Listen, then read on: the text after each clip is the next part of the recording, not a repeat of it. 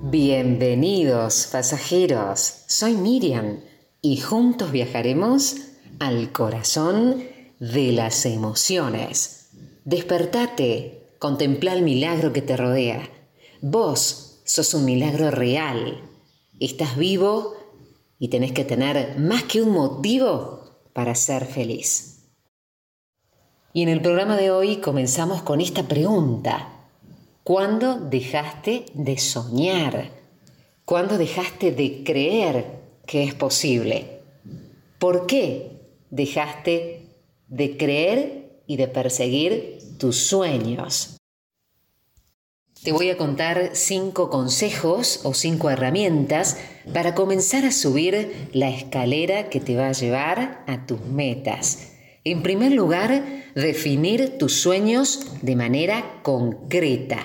Asegúrate que estén perfectamente alineados con tus principios y con tus valores. Y esto es importante, porque muchas personas se fijan objetivos que no cuadran con su estilo de vida y se rinden fácilmente. Pensá en cómo tus sueños pueden hacerte más feliz de lo que ya sos en vez de cambiar algo que no querés o que no te gusta.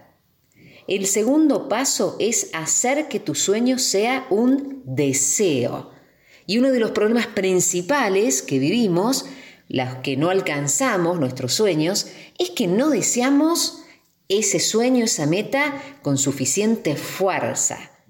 Cuando las personas tienen un deseo, nada ni nadie puede detenerlas.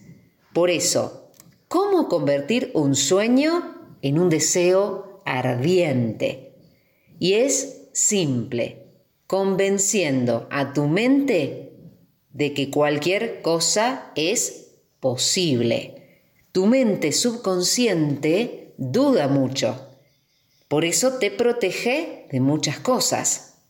Pero también duda de tus habilidades y de tus capacidades.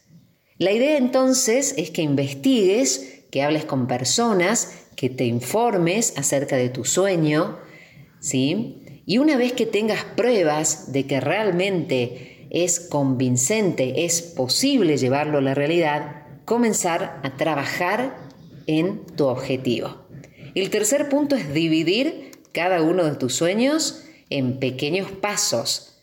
Todo lo que querés alcanzar se puede dividir en pequeños trocitos.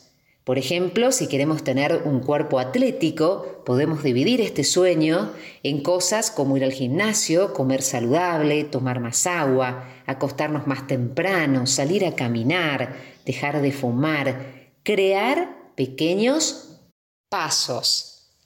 Cuarto punto, proponerte a vos mismo cumplir tus sueños.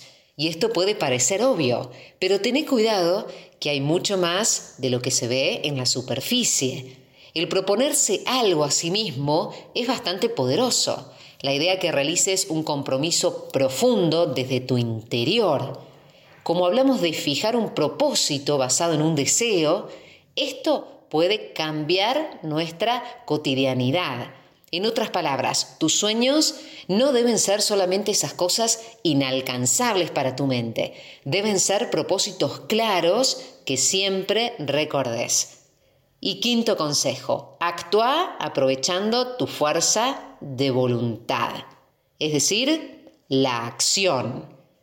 En el punto 4, cuando yo te propongo el proponerte, es decir, darle prioridad a la acción, esto significa que ideamos este plan y después vamos a la acción.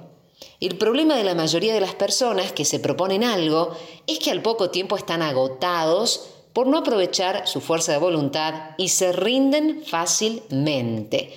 Lo que debemos hacer es recompensarnos a nosotros mismos por cada cosa bien hecha y cuando sentimos motivación, cuando sentimos entusiasmo, realizar cambios en nuestro estilo de vida que nos permita posteriormente y de forma más sencilla actuar sin pensar en lo difícil que puede ser. Por ejemplo, durante la primera semana. Cambiamos la hora de levantarnos, de acostarnos, empezamos a modificar cosas para que eh, pueda ser más sencillo lograr eso que queremos, pero también tenemos que recompensarnos. Todo esto poco a poco, paso a paso, nos va a ir llevando, nos vamos a ir creando esa vida que tanto deseamos. Una vida en la que tus sueños no solo sean posibles, sino también que formen parte de tu realidad.